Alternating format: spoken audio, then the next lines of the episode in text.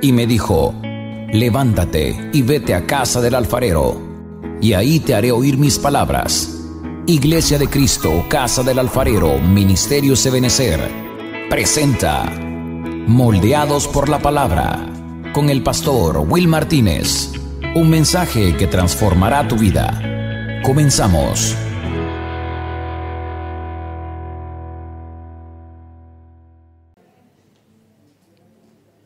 Gloria a Dios. Amén. Bueno, mis amados hermanos, hemos estado eh, hemos estado platicando algunas cosas los días martes y quiero continuar en esta en esta noche hablando acerca de ellas y quiero pues retomar eh, desde donde me he quedado. Quiero hoy quiero avanzar un poquito más en esta, en esta noche y pues con la ayuda, por supuesto, del Señor vamos a hacerlo hoy. Eh, he estado diciendo que Dios como Padre tiene un diseño para, para su casa. Y cuando hablamos de casa, le he explicado en estos días atrás de que no solamente me estoy refiriendo a un lugar físico, porque es importante hacer esa aclaración que casa, pues eh, puede ser definitivamente no necesariamente una familia, es un lugar físico, una estructura. Y pues familia definitivamente ya está hablando de personas que forman parte de un círculo íntimo con, cual, con los cuales nosotros pasamos un tiempo preferencial, con gente con quien pasamos la mayor parte del tiempo. Por eso incluso en algún momento, en algún, eh, para algunos, tal vez para algunos, el, lugar de trabajo se convierte prácticamente la gente en su familia, porque pasa con ellos tanto tiempo compartiendo y quizás hasta pasa más tiempo con ellos que con los que vive en la casa, porque llega, imagínense, llega tarde a la casa, llega solo a comer, a dormirse y otra vez a levantarse y a empezar faenas al día siguiente. No es lo correcto, por supuesto, yo no estoy diciendo que eso así debe ser, pero es la realidad en la que muchas personas eh, viven realmente. Entonces, como que una cosa es la casa, otra cosa es la familia, pero algo muy diferente es el hogar. Y de eso hemos estado platicando durante estos días, es, de este tema que usted mira ahí. Y, pues Dios eso es lo que busca que nosotros podamos tener. El hogar, le he dicho que es más que todo un ambiente es un ambiente de seguridad, un ambiente de, reposo, de descanso, un ambiente eh, que trae unidad. Y es por eso que debemos de buscar qué en nuestra vida, en nuestra vida y en nuestra familia trae esa unidad. Y qué mejor que sea la presencia del Señor, realmente que nos una como familia, que en pos de esa presencia cada uno de nosotros vayamos en casa. Ahora, el Señor, pues, eh, él, ha pensado siempre en una, en una casa, en una familia, eh, en un hogar. Pero es importante que nosotros podamos entender de qué manera Él, lo hace. La Biblia nos muestra que el Señor tiene un reino, Él es, él es, él es rey. Pero eh, no es como los reyes que nosotros podemos de pronto conocer o, tener una, una, idea de ese rey en el sentido de que es una persona eh, que no tiene acercamiento, una persona que solamente posee ciertas, ciertas riquezas, honores, pero no tiene mayor contacto con el pueblo. No, él es, él es un, por eso él también es un, él es un padre. Y ese es, el, es por eso se vuelve importante que nosotros entendamos lo que es el reino de Dios. Porque cuando usted va a aquella oración famosa en Mateo capítulo 6, la cual los discípulos le dicen al Señor Jesús, enséñanos a orar, Él les dice, ustedes van a orar así, Padre nuestro, que estás en los cielos, santificado sea tu nombre. Y luego dice, venga tu reino. Ah, pero o sea, es, un, es, un, hombre, perdón, voy a corregir, es un, es un padre que es rey o es un rey, es un padre, pero es su papá. O su papá es rey, pero él tiene un reino. Entonces, es importante que nosotros conozcamos ese ambiente del reino. Por eso Jesús vino predicando un reino. El apóstol Pablo predicó, predicó acerca de un reino. Nosotros tenemos que predicar acerca de ese reino, pero no vamos a poder predicar de ese reino si, si no entendemos cómo funciona. Entonces, le dije la última vez que el reino de los cielos se manifiesta en la tierra de tres maneras. Y lo vamos a, ver allí. Eh, déjeme arreglarlo por acá. Se manifiesta de tres maneras. Número uno, con un hombre, a través de un hombre con dominio propio. También a través de una familia ordenada. Y número tres, como una iglesia con mentalidad de reino. Entonces, ahí nos quedamos prácticamente eh, eh, el martes, todavía el martes pasado. Y yo quisiera continuar hoy en esta, en esta noche hablando entonces acerca de estas tres formas en que el reino de Dios se manifiesta en esta tierra. Y para eso necesitamos ir al, al Génesis, es decir, al principio donde todo comenzó aquí en la tierra, por supuesto. Y, hemos, y yo le estuve diciendo que la creación que nosotros vemos fue diseñada originalmente para ser gobernada definitivamente por Dios a través de un hombre. Es decir, Dios lo decidió de esa manera. Dios podía gobernar toda su creación sin ayuda de nadie, pero Él vino y estableció a un hombre para que pudiera gobernar con su imagen y su semejanza la creación que él había hecho. Ahora en Génesis capítulo 1, verso 26, podemos encontrar esto. Y dijo Dios, hagamos al hombre a nuestra imagen, conforme a nuestra semejanza, y ejerza dominio sobre los peces del mar, sobre las aves de los cielos, sobre los ganados, sobre toda la tierra y sobre todo reptil que se arrastra sobre la tierra. Entonces vino en el pensamiento, en el corazón de Dios, dijo, vamos a hacer al hombre y lo vamos a hacer conforme a nuestra semejanza. ¿Con qué propósito? Para que él ejerza dominio. Entonces, cuando vemos el siguiente versículo, que es el, el, verso 27, nos damos cuenta que Dios hace al hombre conforme a su imagen y le da, uno primero lo bendice. Pero después inmediatamente le da una responsabilidad. Y eso es importante que nosotros podamos notarlo. Mire, si usted y yo logramos entender eso que sucedió en Génesis, hermano, vamos a encontrar la respuesta para muchas cosas en nuestra vida. Para muchas cosas. Vamos a entender el por qué estamos aquí en la tierra. Vamos a, hermano, vamos a, a responder una de las, de las preguntas quizás más difíciles que un cristiano puede hacerse. ¿Cuál es la voluntad de Dios para mi vida? Entonces es entendiendo esto. Ahora veamos los versos siguientes, verso 27 y verso 28. Y creó Dios al hombre a su imagen. A imagen de Dios lo creó, varón y hembra los creó. ¿Qué significa para usted que el Señor los haya creado a su imagen. ¿Qué significará, qué significará para usted eso?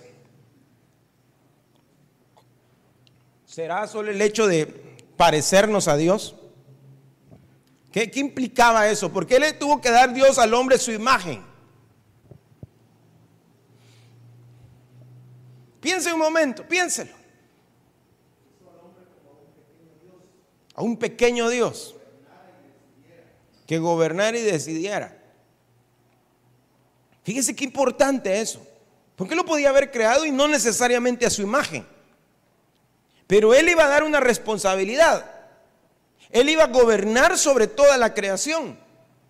Entonces lo que Dios hace es que le da al hombre su imagen porque él iba a ser un representante de Dios en la creación. el hombre iba a representar a Dios. Y es por eso que al hombre lo crea en el sexto día y el séptimo día, ¿qué sucedió? Dios cesó de todas sus obras. No es que Dios estaba cansado.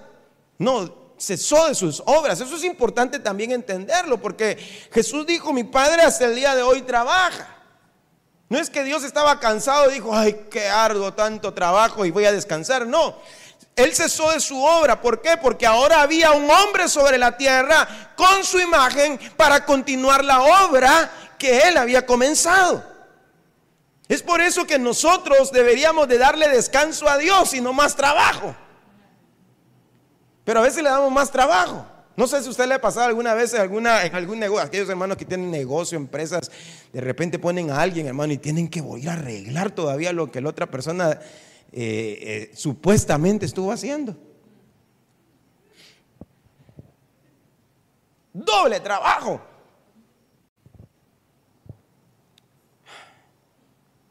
Ahora mire, eso estaba en el plan de Dios y Dios le dio la imagen al hombre y por eso el hombre podía tener relación con toda la creación, podía gobernar los reptiles, las aves, los peces. Se puede imaginar cómo ha de haber sido Adán, porque no lo pudo haber hecho eh, con sus pies sobre la tierra. ¿Cómo gobernaban los peces? el hombre no era como, como nosotros somos hoy.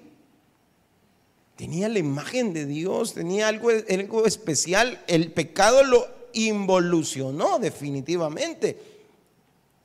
Pero había en la creación unidad. El hombre podía relacionarse con su mujer, podía relacionarse con los animales, así como se podía relacionar con Dios. Todo estaba unido, el huerto. El huerto no era solo un pequeño jardín bonito que estaba en la tierra. No, el, el huerto del Edén era como, era un pedacito de cielo en la tierra.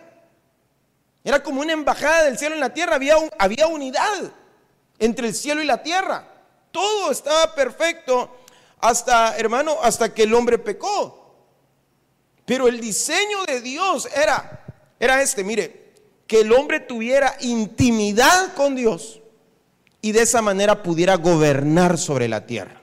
Les repito, el diseño original en la creación era que el hombre pudiera tener intimidad con Dios y pudiera gobernar la tierra. Quiero ver si se lo puedo eh, expresar de esta manera. Vamos a ver eh, cómo lo hago. Mire, era, mejor imagínenselo para no, no, no perder tiempo. Era, era una labor vertical y era otra horizontal. ¿Sí?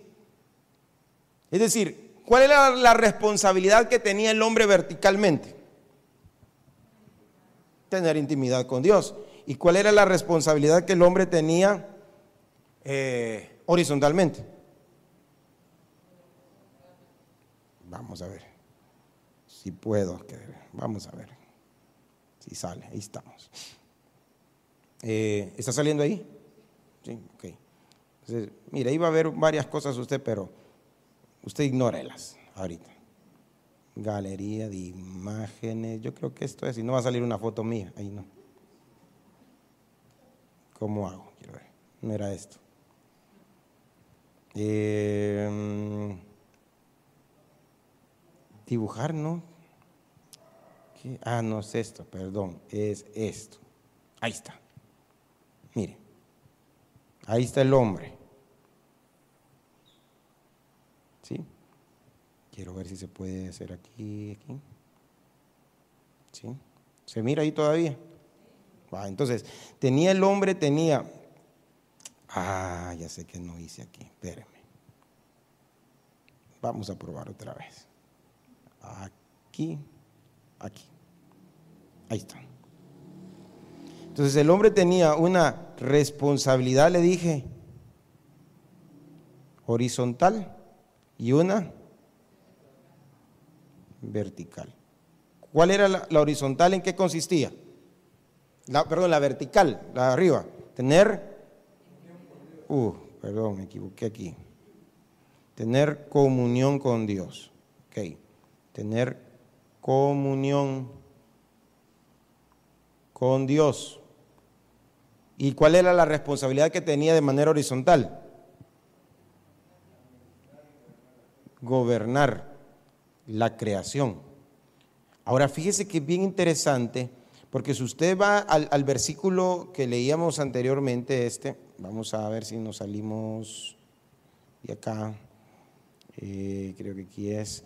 Si usted se da cuenta, lo que hace eh, Dios al hombre, le da autoridad. Desde el versículo anterior que estábamos leyendo, ¿qué iba a gobernar el hombre? ¿Qué iba, a ¿Sobre quién iba a ejercer dominio? Sobre los peces, exacto. ¿Sobre qué más? Sobre las aves. ¿Sobre qué más? El ganado, los reptiles. Pero no, no le dice que iba a ejercer dominio sobre otro hombre.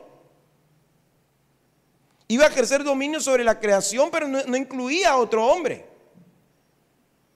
No le dice, vas a tener dominio sobre, sobre tu mujer. Eso, todo eso cambió después de, la, de que el hombre cae.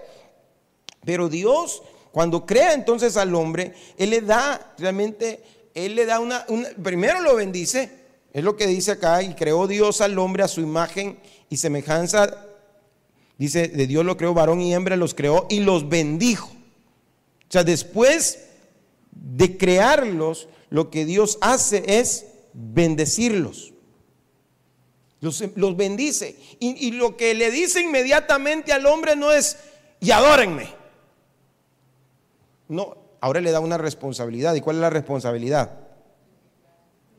Mire, le dice, fructificad, multiplicados, llenad la tierra, sojuzgadla y señoread. Cinco cosas. Le da cinco, cinco responsabilidades al hombre. Le dice fructificad, multiplicad, llenad la tierra, sojuzgadla y señoread en los peces del mar, en las aves de los cielos y en todas las bestias que se mueven sobre la tierra. Entonces Dios no le da al hombre dominio sobre otro hombre, le da dominio sobre la creación. Y eso es importante que nosotros también podamos notarlo, porque en, el plan de Dios no está entonces que nosotros ejerzamos dominio sobre otros hombres, sobre la humanidad, sino sobre ambientes, sobre, el hábitat o en medio del hábitat donde nos encontramos. Entonces, Mire, esto, esto es bien importante. Entonces, lo primero que Dios hace es bendecirlo. Luego le da la responsabilidad. Y la primera responsabilidad que le da es fructificar. Luego es multiplicarse. Pero el hombre se multiplicó sin fructificar. Esa fructificar es importante. ¿Por qué? Porque si usted se recuerda, el Señor ahí en Juan capítulo 15 dijo, yo los he escogido, los he llamado para que ustedes lleven mucho fruto. Pero les dice, separados de mí, nada van a poder hacer. Yo soy la vid, vosotros los pámpanos. Y si ustedes no están unidos a mí, no van a poder llevar fruto. Entonces el hombre lo primero que tenía que hacer era estar en comunión con Dios. Estar en unión con Dios porque después iba a poder hacer todo lo demás, iba a multiplicarse, iba a poder llenar la tierra, iba a sojuzgarla, iba a poder señorear en el orden de Dios. Pero como dejó a un lado, ¿verdad? Esto, la fructificación, la tierra se llenó. Pero si usted va a Génesis capítulo 6, creo que es el versículo 11, léamelo por favor alguien. ¿Qué es lo que dice? Génesis capítulo 6, creo que es el verso 11.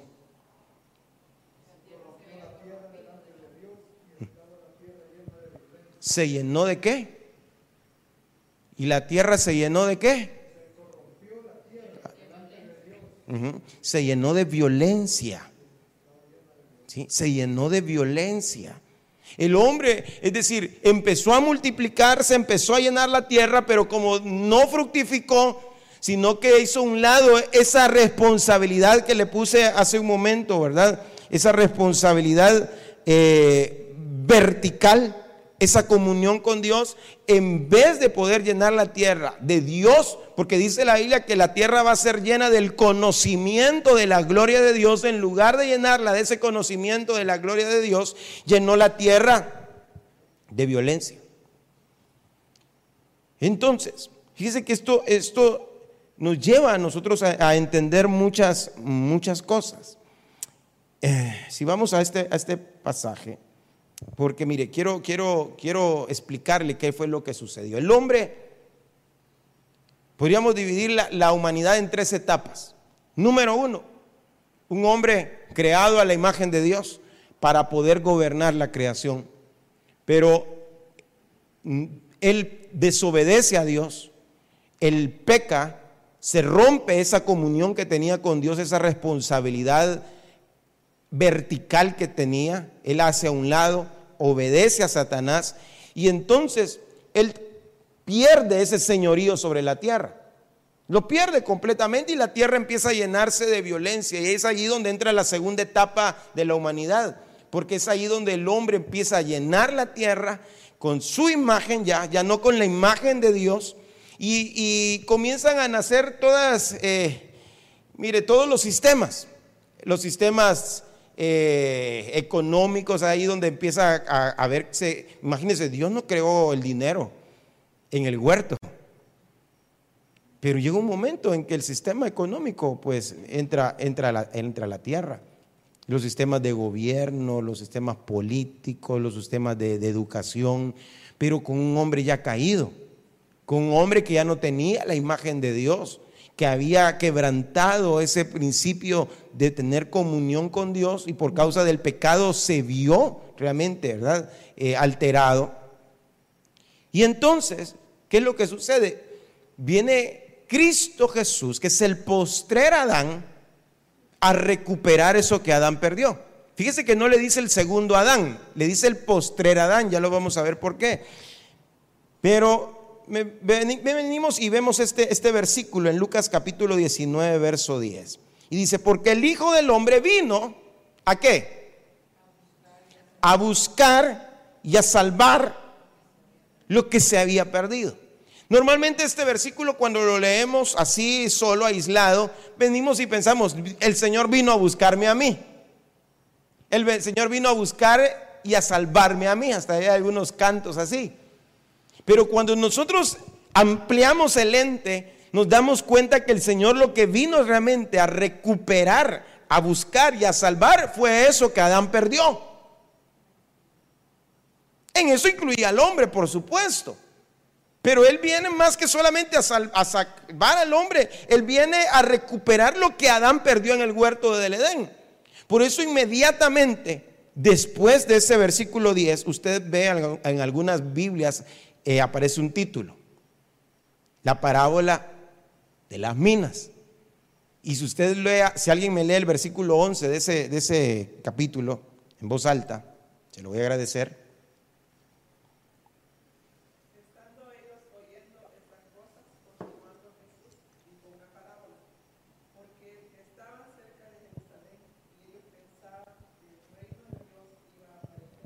Amén. Oiga eso. Él estaba hablando de estas cosas. Entonces él viene y empieza a contar una parábola. ¿Pero por qué? Porque ellos estaban esperando que de pronto apareciera el reino de Dios. O sea, ellos estaban, o sea, ellos entendieron a lo que, lo que Jesús estaba hablando. Porque los versos anteriores, usted mira que están hablando, está la historia de saqueo. Y es cuando el Señor dice estas palabras, porque el Hijo del Hombre vino a buscar y salvar lo que se había perdido. Pero cuando va al verso siguiente se da cuenta que ellos estaban, él hablando de esas cosas, les dice, les voy a decir, les voy a hablar una parábola, les voy a narrar una parábola, porque ellos estaban esperando el reino. Y entonces empieza a hablar acerca de las minas. Y es por eso que lo que Jesús viene a buscar y salvar es eso que Adán perdió, el hombre perdió al inicio, que fue intimidad con Dios y gobierno sobre, sobre la creación. Porque ese es, el diseño original del Señor. Ahora, por eso también en Juan capítulo 4, usted se recordará en el verso 23, 24, dice que el Padre busca algo. ¿Qué es lo que el Padre busca? Adoradores, que le adoren en espíritu y verdad. Ahora, adorar, hermano, adorar no es, no es cantar canciones lentas. ¿Sí? Adorar no es eso. Adorar tiene que ver con cercanía y obediencia. Eso es adorar, cercanía y obediencia. Cuando hay un hombre o una mujer que conoce la voluntad de Dios y la hace, esa persona es una persona que, es, no solamente adora, sino que se convierte en un adorador. Por eso cuando aparece la primera eh, vez la palabra adoración es cuando Adán, perdón, Abraham va a sacrificar a su hijo. No, tenía nada que ver eh, con la música. Adoración no tiene que ver con música. Adoración tiene que ver con dos cosas, con cercanía y obediencia. Entonces, volvamos a esta, a esta historia. Viene, eh, que le, le decía anteriormente, Adán viene, falla, se equivoca, pero Dios no tenía un plan B. Dios solamente tiene un plan. Y Él continúa con su plan. Porque hay gente que dice, ah, entonces vino el plan B de Dios. No, Él continuó con su mismo plan. Hizo a un lado a Adán y llamó a otro hombre, que era un padre de familia, llamado Noé. Y usted cuando empieza a ver la historia de Noé, la, tierra estaba llena de violencia, pero había un hombre que era perfecto en su genética. Algunas versiones dicen perfecto en sus generaciones, pero era un, hombre perfecto en su genética. Es decir, en él no había mezcla. El mundo se había mezclado con otras razas. Habían varias razas en los días de Noé, pero Noé no se había mezclado, era perfecto en su genética. Y entonces viene Dios y lo, hace pregonero de justicia, lo hace levantar un arco, usted se recuerda, por la fe de Noé, se condenó Dios al mundo, por la fe de un hombre, imagínense qué, qué tremendo.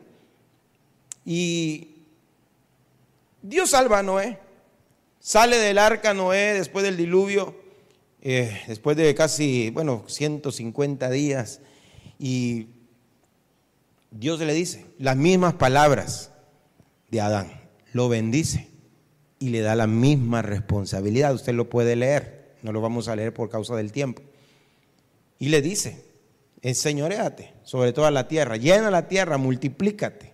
Pero le dice también fructifícate. Pero no en una borrachera terminó maldiciendo a la simiente de él.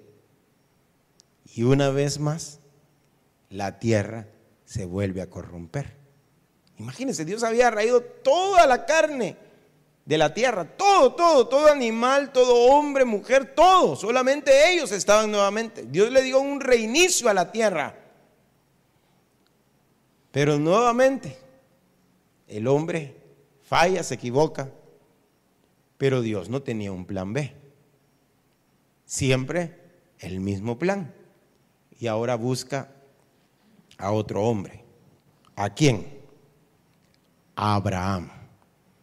Un hombre que era amorreo, era pagano, venía de familia idólatra, no conocía de él, pero Dios lo llama a Abraham. Yo quisiera que viéramos un, poquito acerca de, de, este hombre. Si usted me acompaña, por favor, a, creo que es Gálatas, acompáñeme allí capítulo 3, versículos 6, 7 y en adelante, creo que vamos a leer hasta el 9. Gálatas capítulo 3 en adelante, del 6 en adelante, dice, así Abraham creyó a Dios y le fue contado por justicia. Sabed por tanto que los que son de fe, estos son hijos de quién? De Abraham. Mire, Mire qué interesante esto. Sigamos leyendo, versículos 8 y versículo 9. Dice, y la escritura, previendo que Dios había de justificar por la fe a los gentiles, dio de antemano la buena nueva a Abraham diciendo, en ti serán benditas todas, ¿qué? Las, las naciones. Allá en Génesis dice todas las familias de la tierra, de modo que los que son de la de modo que los de la fe son bendecidos con el creyente Abraham. Ahora, mire, Dios llama a un hombre llamado Abraham y, quisiera hablarle por un momento a aquellos que han sido los primeros en conocer al Señor en su familia. Yo no sé si habrá gente así aquí, hoy por lo menos había en esta noche que usted haya sido el primero en su familia de haberse, entregado a Cristo.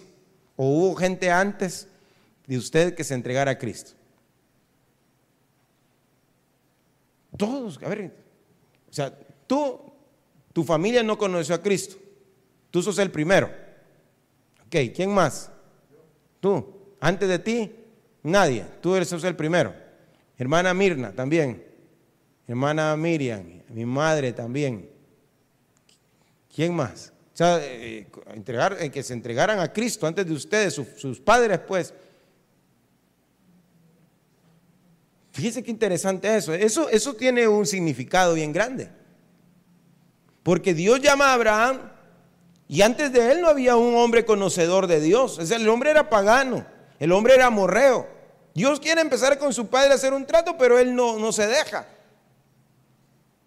Y eso es bien interesante, ¿por qué? Porque cuando la Biblia empieza a describir a Dios, dice el Dios de Abraham, el Dios de Isaac y el Dios de Jacob. Quiere decir que Dios tiene un trato primero con Abraham, después con su descendencia. Dios no tiene nietos, usted sabe eso, ¿verdad? Nadie es nieto de Dios. Dios solamente tiene hijos. Es decir, cada uno de ellos tuvo que tener un encuentro con Dios. Pero Abraham fue el primero. Entonces ustedes que levantaron la mano, ustedes, hermano, ustedes tienen un llamado muy profético en Dios. Un llamado muy grande en Dios.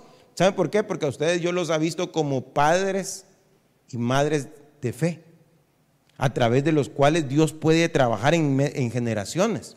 Es decir, ahora quizás sabemos aquí gente, digamos como mi persona, que mis padres conocieron a Dios. Yo no sería como un Abraham, tendría que ser como un, como un Isaac.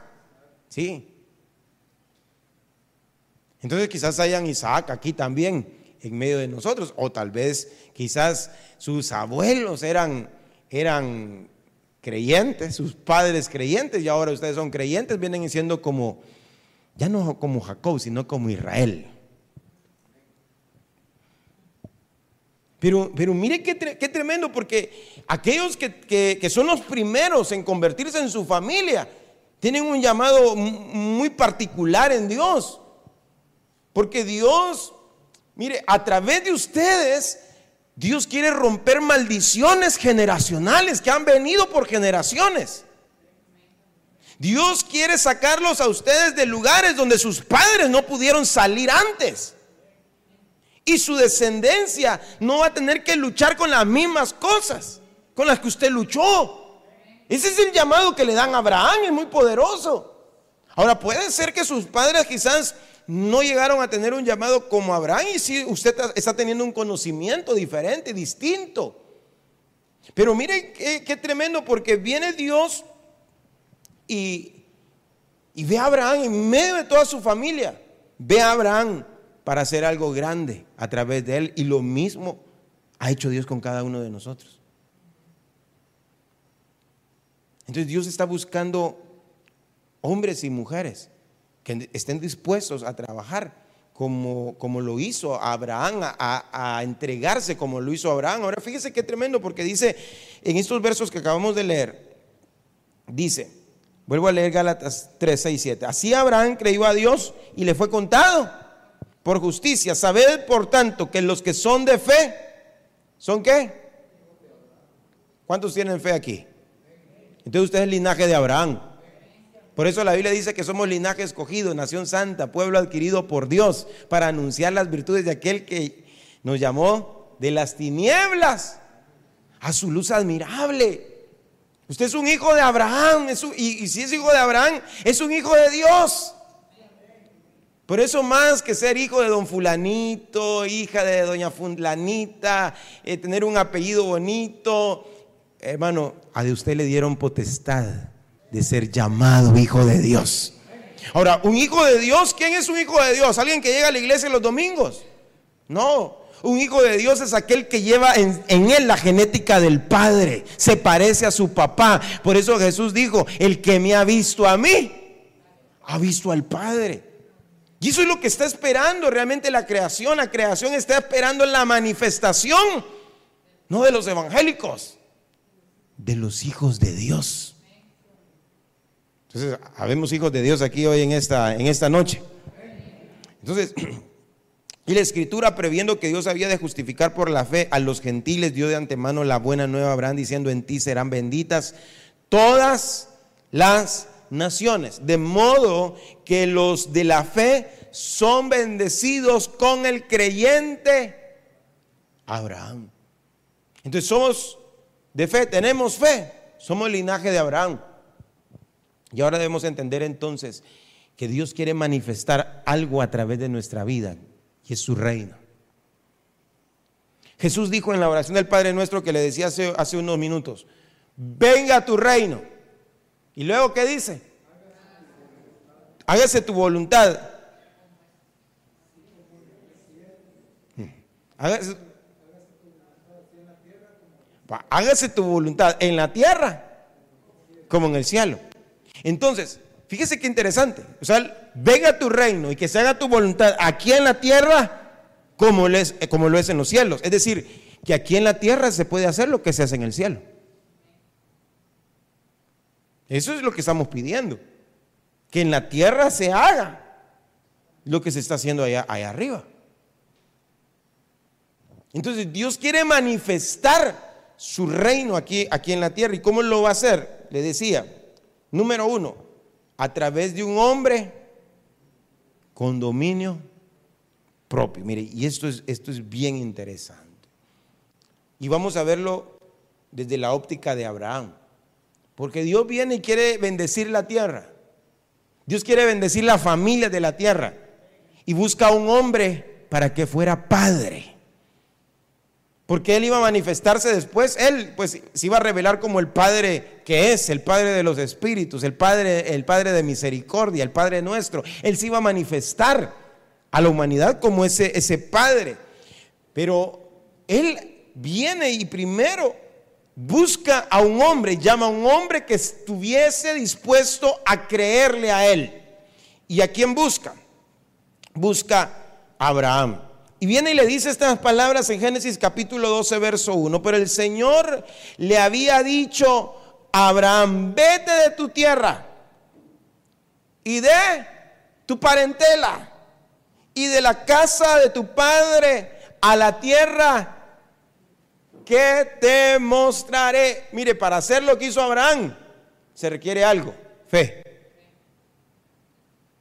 Fe. Imagínense que Dios le dijera literalmente esas palabras a usted ahorita. Vete del Salvador. Apártate de tu familia y olvídate de la casa de tus padres. Ya no los busques más. Y vete a una tierra que yo te voy a mostrar. No, le están dando ni la dirección ahorita. En el camino te voy a ir diciendo dónde, para dónde tenés que ir. Hermano, para eso se requiere fe. Y esos son los hombres y mujeres que Dios está buscando. Aquellos hermanos que se atreven a creerle a Dios y salen de su comodidad para poder obedecer a Dios. Por eso le hablaba yo el domingo también de, la, de que uno de los peligros, hermano, que no nos permite hacer la obra de Dios es, la comodidad. Es que queremos mantenernos en, nuestra zona de seguridad, no queremos eh, asumir riesgos. Pero Dios es un Dios que nos va a invitar y nos está invitando constantemente a asumir riesgos, a creerle a Dios, a creerle a Él. Ahora, fíjese qué interesante porque los pasos que da Abraham acá nos muestran los pasos de una conversión genuina. Primero, aquí dice mal esto, mire, dice, vete de tu tierra. Esto nos habla de un cambio externo. Vete de tu tierra. Eh, tu parentela nos habla de un cambio cultural, de hábitos, de costumbres. Y la casa de tu padre nos habla de un cambio de genética. Una persona realmente que se convertido al Señor tiene que tener estos cambios, tiene que experimentar estos cambios. Hay personas que solamente experimentan una cosa de estas y realmente, hermano, no ha existido tal vez una, una conversión completa o genuina en sus vidas. Y es por eso que el Señor nos está diciendo a nosotros que podamos nosotros salir, uno, que existe un cambio externo en nuestra vida, que exista ese cambio, que pueda notarse en nosotros, cambio, un cambio cultural, por eso hablábamos de la cultura del reino, que es importante, tiene que cambiar nuestros hábitos, nuestras costumbres, y por supuesto, debe existir un cambio en nuestra genética. Y dice 2 Timoteo 1:7, porque no nos ha dado Dios un espíritu de cobardía, sino de poder, de amor, ¿y qué más? Y dominio propio. Esa es una de las cosas que Dios nos da, es una de las primeras cosas que, se recibe, a, que recibe aquella persona que se ha convertido. Recibe poder, recibe amor, pero también recibe dominio propio. Y igual manera en Proverbios 16, verso 32 dice, ser paciente es mejor que ser valiente. ¿Cuántos pacientes hay aquí? Ser paciente es mejor que ser valiente. Y es mejor dominarse uno mismo que tomar una ciudad. Hermano, ¿cuántas veces yo he oído hasta, hasta ahí? Había un eslogan que yo creo que todavía aparece por ahí, tomando mi ciudad. Hermano, y muchas veces, hermano, queremos tomar ciudades y no podemos ni siquiera dominarnos a nosotros mismos, lo que estamos viendo a veces en la tele, en el internet, no podemos dominar las redes sociales. Y queremos dominar y conquistar una ciudad. Aquí dice ser paciente es mejor que ser valiente, es mejor dominarse uno mismo que tomar una ciudad. ¿Cómo se toman las ciudades? Con reuniones multitudinarias. ¿Cómo se toman las ciudades? Con conciertos. ¿Cómo se toman las ciudades? Ah, hermano, alquilemos una avioneta y derramemos aceite en toda la ciudad y la tomamos y la conquistamos en el nombre de Jesús. No, está bueno, eso pueden ser actos proféticos si usted quiere. Pero ¿sabe cómo vamos a cambiar o vamos a tomar una ciudad? Con hombres y mujeres que tengan dominio propio. Empezando por eso. Hombres y mujeres que tengan dominio propio. El gobierno de Dios, el reino de Dios en la tierra se va a manifestar primeramente con un hombre y una mujer que tengan dominio propio. Mire, es, bien, es, bien, fuerte eso. Ahora, cuando hay un hombre que tiene dominio propio, un hombre que, está así, está, está cediendo su voluntad para hacer la voluntad de Dios, Viene entonces el segundo paso, que es una familia ordenada. Y es aquí vamos, donde vamos a ir entrando poco a poco y vamos a ir entendiendo, porque mire, cuando Dios encuentra a un hombre que le obedece, cuando Dios encuentra a un hombre que le teme a Él, un hombre que quiere agradarle, un hombre que está dispuesto a dejar todo por Él, lo que Dios busca es multiplicar lo que ese hombre tiene en otros. Y busca que se multiplique primeramente en los suyos que se multiplique primeramente en sus familias. Porque mire, Dios ama a las familias. ¿Cuántos lo creen? Dios ama a las familias y el diablo lo que ha tratado de hacer es deformar las familias. A través ahora, a través de muchas leyes, hermano, incoherentes, ha tratado de formar a las familias. Ahora, eh, ¿Por qué? Porque lo que el, enemigo busca es destruir el propósito de Dios, lo que busca es destruir todo aquello que puede expresar el gobierno de Dios en la tierra. El diablo no ataca en sí a las personas, ataca el propósito de Dios que llevan las personas. ¿Por qué? Porque lo que busca destruir es esa capacidad de expresión del reino de Dios a través de nuestras vidas. Ahora, por eso Dios no busca, mire, Dios no busca individuos perfectos, sino esforzados y valientes. Porque si fuera perfectos que Dios buscara, no estuviéramos aquí. Pero Dios lo buscó a usted y me buscó a mí. Y ahora nos dice, esfuérzate y sé valiente. Ten el coraje que tiene el león. ¿Sabe que el león es, es un animal que no anda peleando por todo? El león pelea por su territorio. Y una de las cosas, hermano, que debe resurgir en nuestra vida, debe salir en nuestra vida, es el carácter de león cuando, hermano, están tocando nuestro territorio, el territorio que Dios nos ha dado, que es nuestra familia. Deberíamos de pelear por eso, cuando el enemigo quiere tocar a nuestra familia. Entonces, mire lo que dice acá, y aquí vamos a entender muchas cosas. En Génesis capítulo 18, verso 17. 18. Pero el Señor estaba pensando, le ocultaré a Abraham lo que voy a hacer.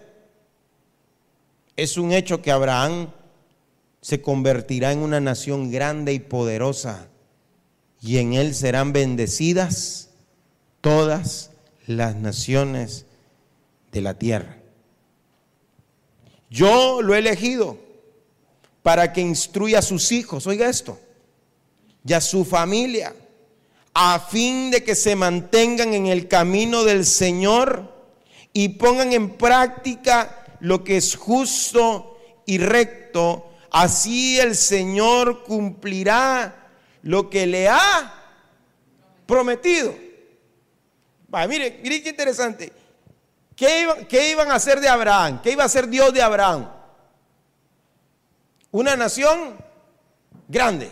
Eso es lo que dice el, verso anterior todavía. Y esta, esta versión lo dice de una manera distinta. Dice, es un hecho que Abraham se convertirá en una nación grande. La versión 60 dice, haré de él una nación grande y poderosa, y en él serán bendecidas todas las familias de la tierra. Pero luego dice, yo lo he elegido para que instruya a sus hijos y a su familia a fin de que se mantengan en el camino del Señor y pongan en práctica lo que es justo y recto, así el Señor cumplirá lo que le ha prometido. Que el, Señor le había prometido a Abraham hacer de él qué?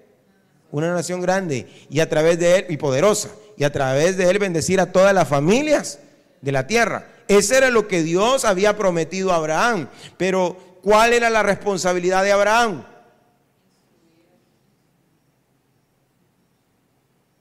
¿Cuál era la, responsabilidad?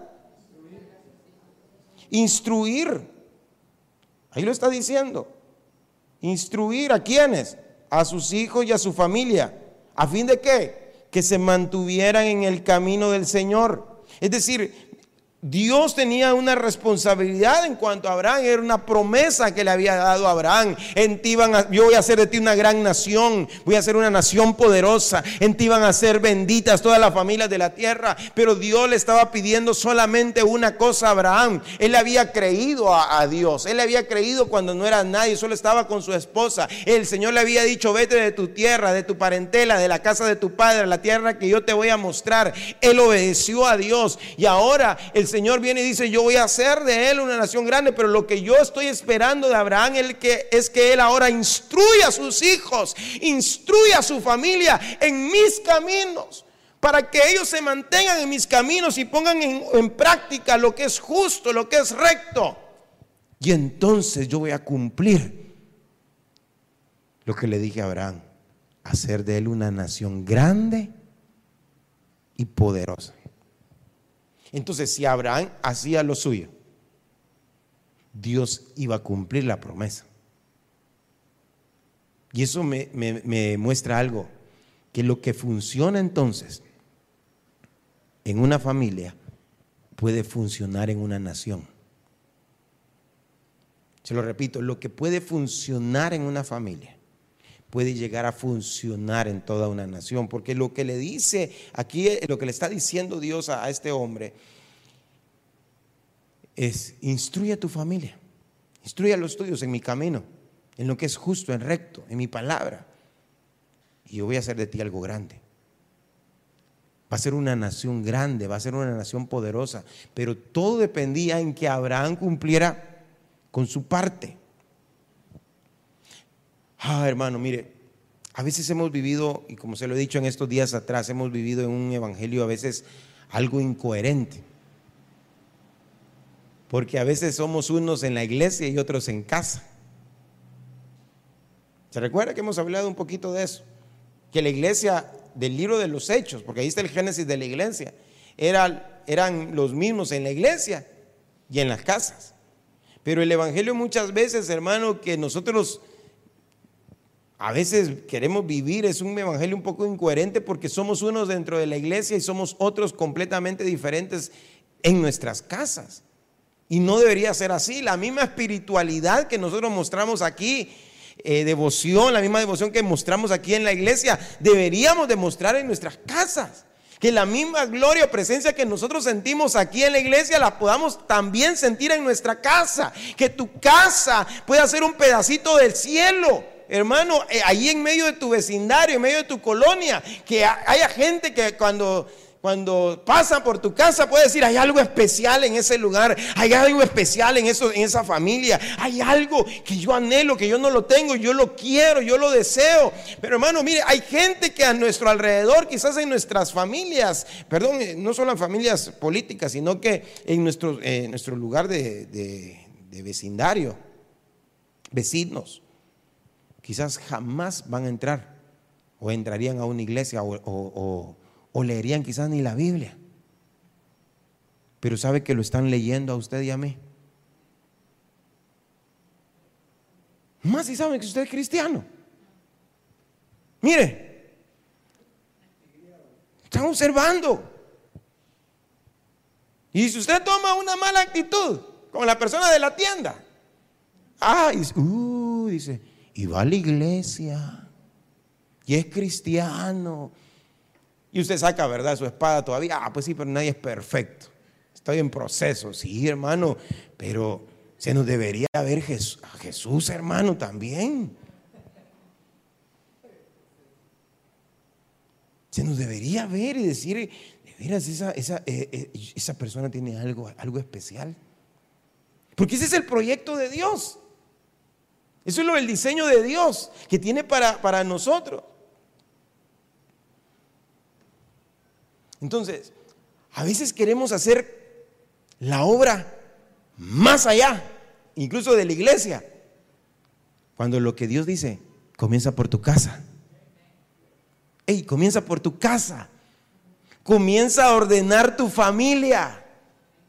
Comienza a instruir a tus hijos. Comienza a instruir a los tuyos. Quieres ganar a otras personas para Cristo, pero no has ganado a los tuyos. Comienza a ordenar tu casa. Hermano, todo lo que crece desordenadamente es como un cáncer. Usted sabe qué es lo que es un cáncer, ¿verdad? Es cuando una célula empieza a crecer, hermano, en desorden en nuestro, en nuestro cuerpo. Se revela en nuestro cuerpo, hermano, y empieza a crecer desordenadamente. Eso es un cáncer. A veces, hermano, queremos crecer desordenadamente. Cuando lo que Dios quiere es que nosotros crezcamos en orden. ¿Y cómo vamos a crecer en orden? Uno, un hombre, una mujer con dominio propio. Y que reproduce eso en los suyos, en su familia. El reino de Dios, hermano, debe manifestarse. Primeramente, que se manifiesta aquí en la tierra. Debe manifestarse uno en nuestra vida. Pero después, ¿dónde? En la familia, en nuestra casa. Es ahí donde debe de ser manifestado el reino de Dios. Entonces, mire, el orden de una casa comienza, hermano, con el reconocimiento de, autoridad. ¿Quién es la cabeza de la mujer? ¿Ah? ¿Por qué lo dice así, tan así, tan así? El hombre. ¿Ah? ¿Quién, ¿Quién, es la cabeza de la mujer? Y que los hombres digan,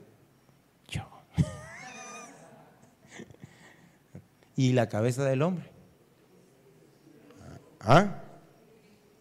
Cristo. Entonces al final, ¿quién es la cabeza del hogar? Cristo. La cabeza del hogar es Cristo. Porque si hay un hombre que no quiere sujetarse a su cabeza, que la mujer podría decir, ay, no te quieres sujetar por la cabeza, me estás mandando que yo me sujete a vos. Entonces en el hogar debemos de sujetarnos todos. Sería injusto, ¿verdad?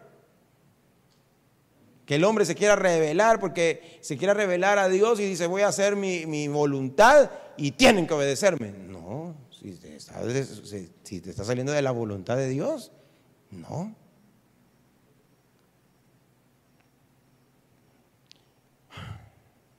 Mire,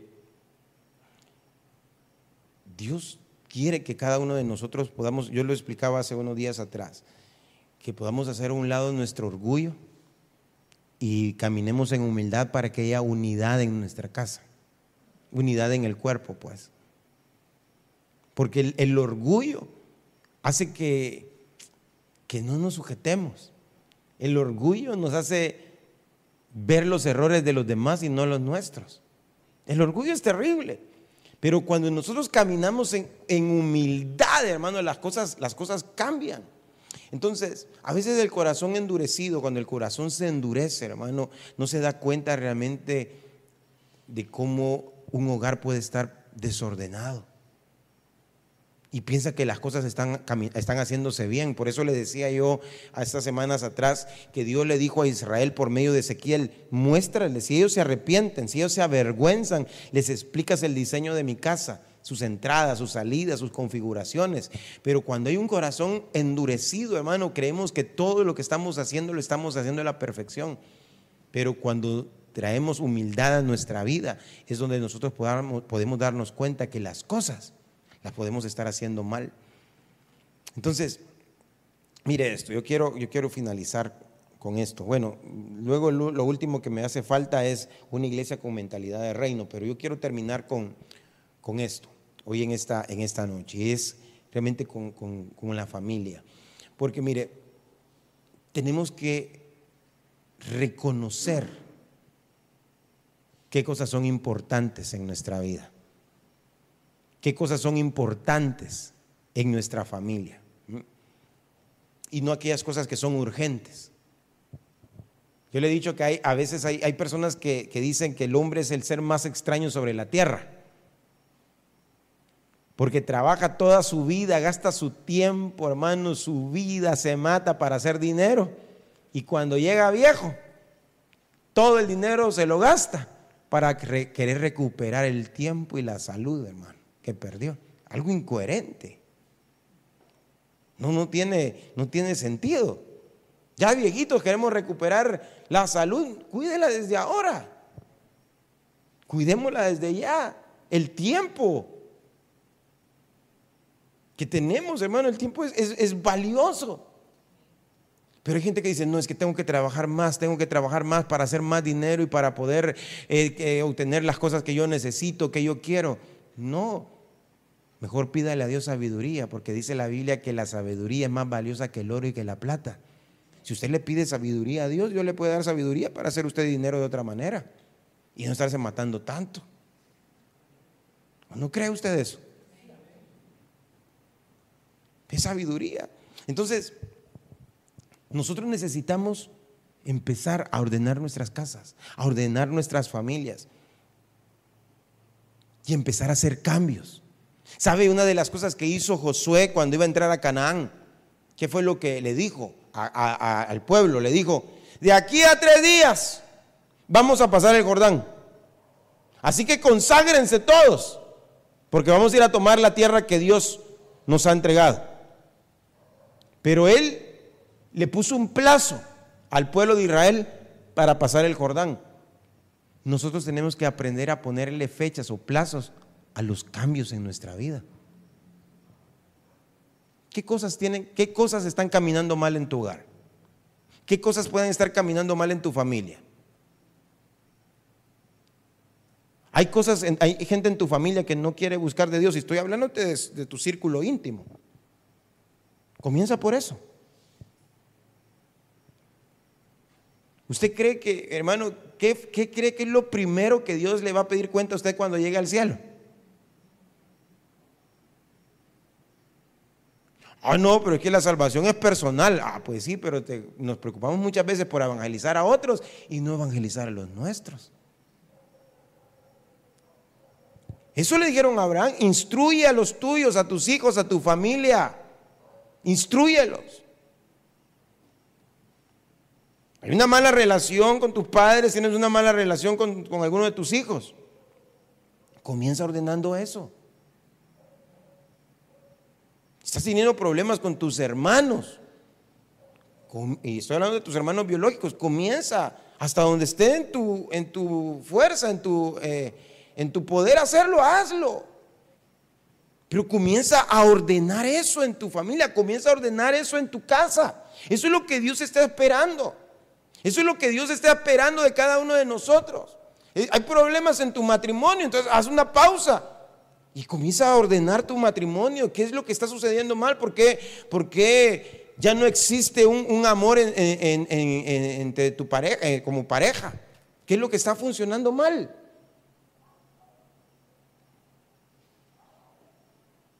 No pasas tiempo con tus hijos, no pasas tiempo con los tuyos, porque pasas solamente trabajando, ocupado. Es algo que tenemos que arreglar. Eso, eso no es malo, hermano.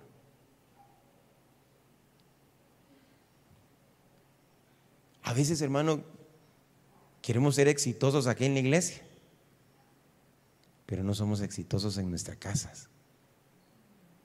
Queremos ser exitosos aquí en la iglesia, estamos siendo derrotados en nuestro hogar, en nuestra familia. Entonces lo que Dios dice, hey, yo quiero manifestar mi reino. Lo quiero manifestar a través de ti.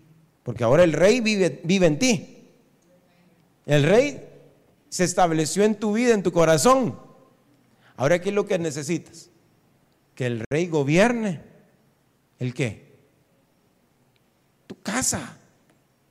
¿Y cómo va, a, cómo va a gobernar Jesús tu casa? ¿Cómo hiciste para que Jesús gobernara tu vida? ¿Qué hiciste? Para que Jesús entrara a ti y gobernara tu vida, ¿qué fue lo que hiciste? Pero ¿cómo? ¿Cómo? Confesarlo, lo invitaste, ¿sí o no? Un día le tuviste que decir, Señor, ya no me aguanto. Ya no aguanto mi vida, ya no sé qué hacer. Eso que están diciendo que tú cambias vidas, que tú puedes transformar vidas. No lo sé si lo vas a poder hacer conmigo, pero aquí estoy y dicen que yo tengo que abrirte mi corazón, entra a mi corazón, yo te confieso como Señor, como Salvador de mi vida, aquí estoy, yo quiero seguirte, yo quiero servirte. Y, tú le, le, diste esa oportunidad al Señor, le diste esa entrada a tu corazón, ¿sí o no? Por eso estás aquí. Ahora, ¿cómo entonces va a entrar en tu familia? De la misma manera. Reunir a los tuyos y decirles, vamos a dejar que Jesús entre en nuestra casa. Que Él entre aquí en nuestra casa, que Él gobierne en nuestra casa. Así como padre de familia, eres un padre de familia, eres el sacerdote de la casa, pues toma tú la iniciativa.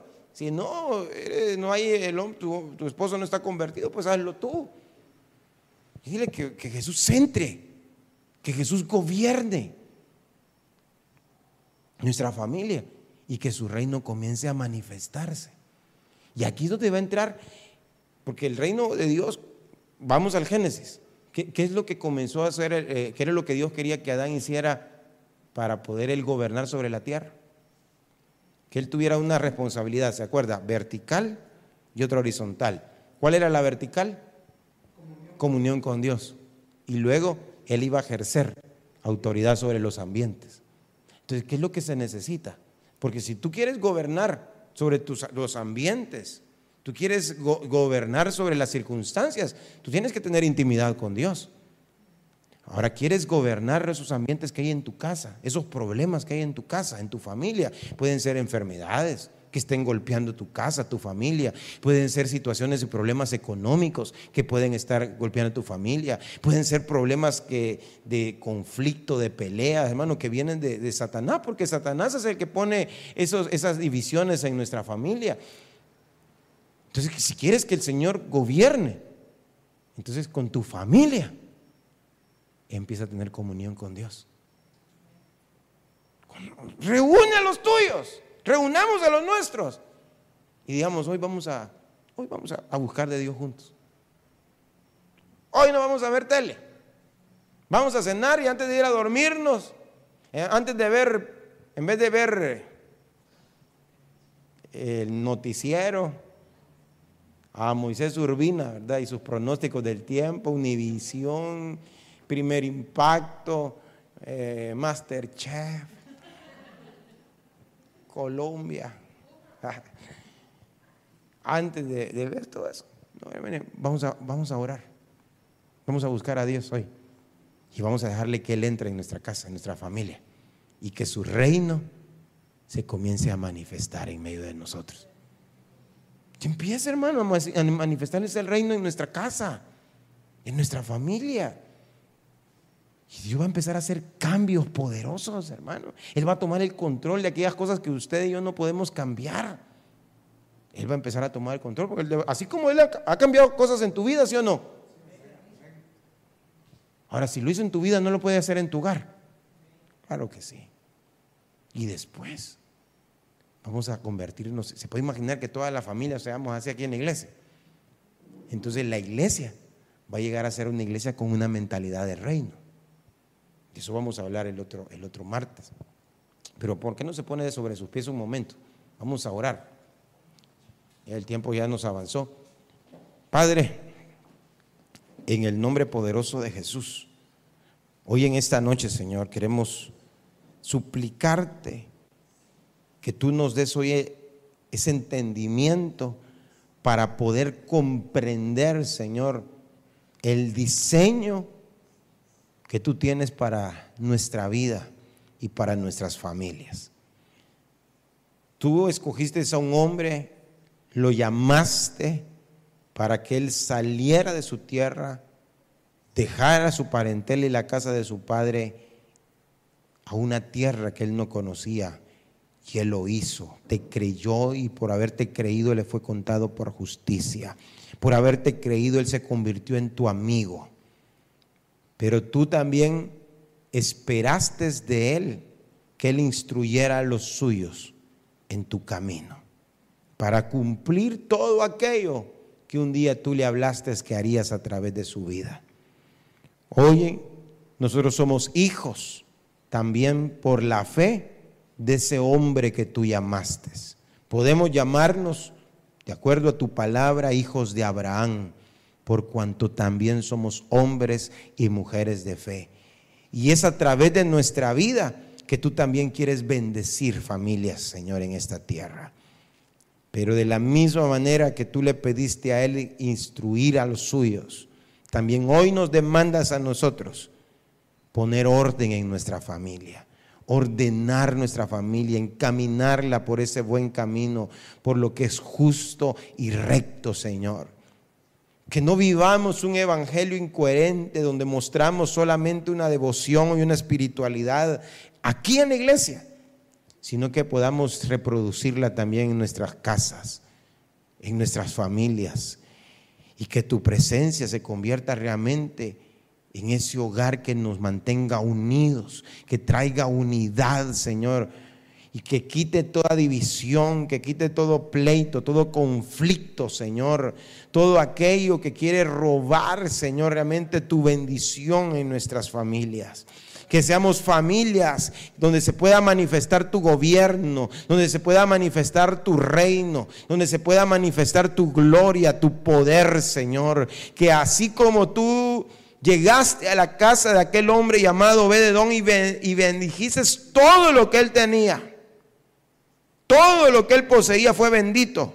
De la misma manera, Señor, bendice nuestras casas Bendice nuestra familia, Señor. Quita y aleja, Señor, todo devorador de nuestras casas. Señor, quita toda enfermedad, Señor, de nuestras casas. Toda disensión, toda división, todo pleito, Señor. Quítalo de, de medio de nuestras familias. Y que tu gloria sea manifestada, Señor, en medio de nosotros. Por favor, hoy en esta noche, Señor, te lo rogamos y te lo suplicamos en el nombre maravilloso de Jesús. Amén. Amén. Iglesia de Cristo, Casa del Alfarero, Ministerio Sebenecer presentó Moldeados por la Palabra con el pastor Will Martínez. Escríbenos a nuestro correo electrónico Visítanos en nuestra página web